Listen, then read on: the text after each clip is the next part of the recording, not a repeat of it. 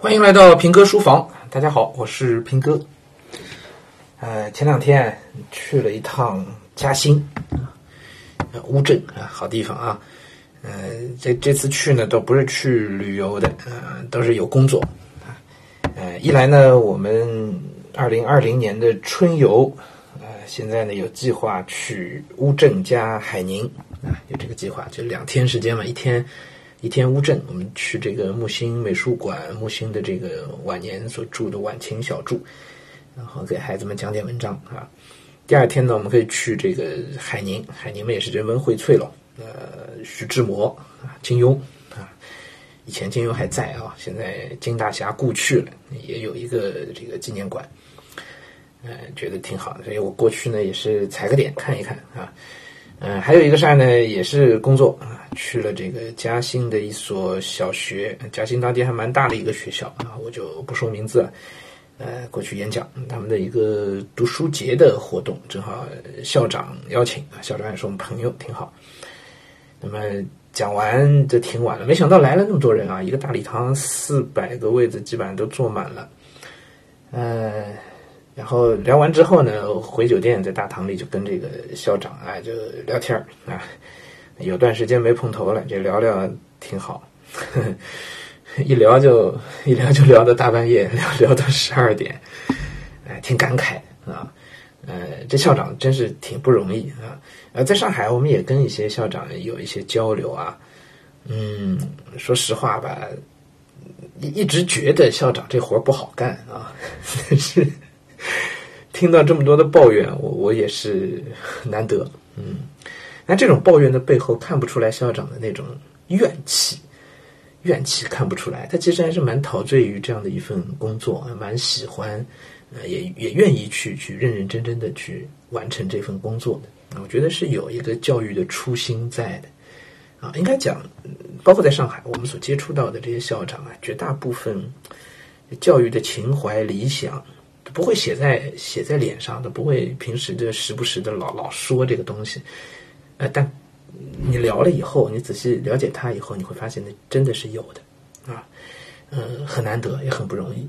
啊，所以呢，我们日常哎，比如说像罗永浩是吧，老把情怀拿出来说事儿，这个是是挺不靠谱的一件事儿。因为真正的那些个情怀，你都不好意思讲出来啊，所以哎，藏在心里就好了。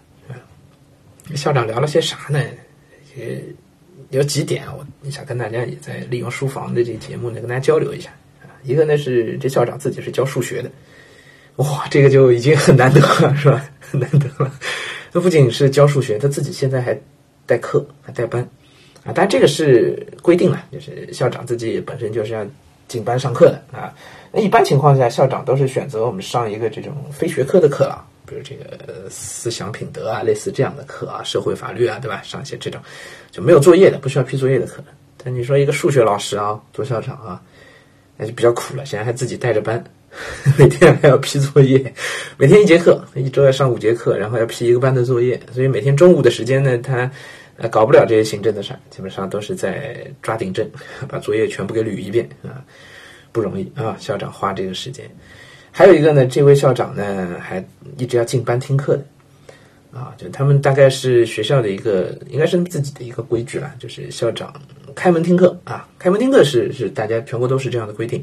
那这个校长大概一个月就每一个月都会把主要的一些老，因为他主管数学部分，啊，几个校区的数学老师的课基本上都要听一遍，哇，这个工作压力就很大了，是吧？这工作量很大了。他们这学校四个校区加起来也几千个学生了，很大一个规模的学校了，啊，然后呢，这个校长呢抱怨最多的是什么呢？抱怨最多的就是日常的这种行政管理的事情实在是太杂乱了。太杂乱了，哎，这个你跟每一个校长都都会聊到这个事儿，每个校长对此都是不堪其扰，哎呀，苦的不得了，一会儿禁毒啦，一会儿什么 消防啦，啊，什么溺水啦，所以安全啦，安全教育是需要的，但是都要过去占学校一个展厅的位置，不是展厅，就那个橱窗的位置，哇，这个受不了，时不时的就过来检查。校长说，我们一个垃圾桶啊，垃圾分类的一个垃圾桶，他们可以来来回回搞四遍。搞四遍就说这上面啊，这个这个图标错了啊，那个字错了，其他的它不是这个它，这错别字还不是校方引起的，就是原来就按他们给的材料印，结果印出来就错了。过两天跟我说改，一个垃圾桶发下去，结果校长说改了四遍。啊，你想想，一个学校这个几百只垃圾桶，全部都要找人再派人再全部重新去贴一遍。哎呀，这功夫全耽误在这这这这些事情上啊，一遍一遍的换。然后校长这里都有这个这个台账，时不时就要应就就要检查啊。哎，想不应付都不可能！这公办学校校长的这个倒苦水啊，我想想之后，我当时就跟校长说：“我说我我真是。”哎，觉得自己太幸运了啊！从来没有领导来查我、来管我这这这种方面的事儿啊！天天这样应付一遍检查，你自己的事儿都不要干了，对不对？哎，所以真是不容易啊！这些公办的校长真是不容易。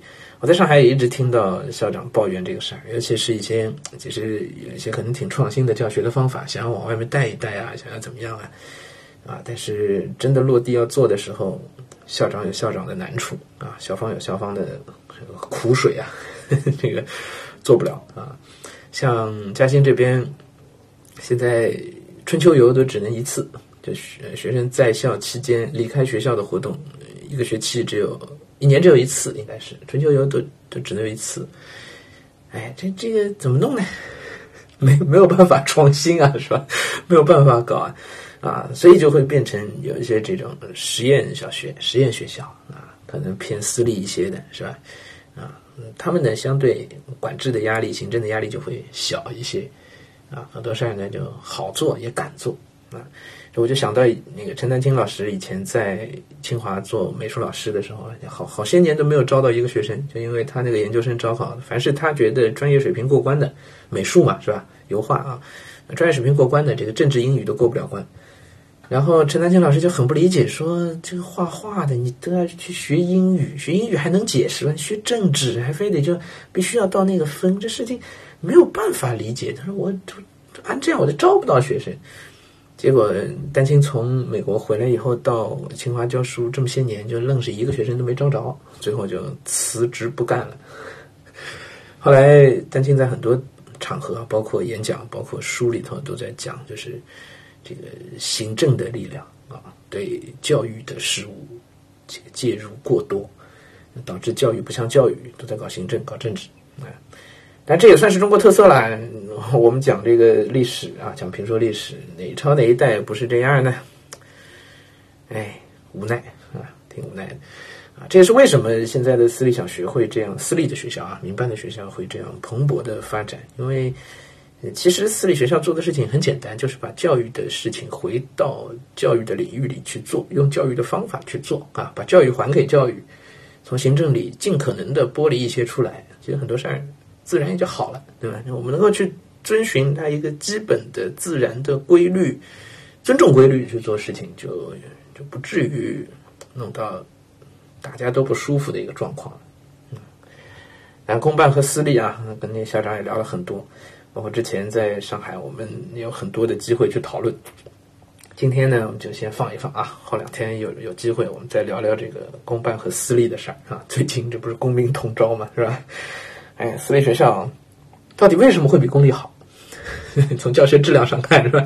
明显要好啊，尤其一些顶尖的私立学校，为什么？这背后的原因到底在哪里？啊，有机会我们再聊啊。好，书房今天就先到这里。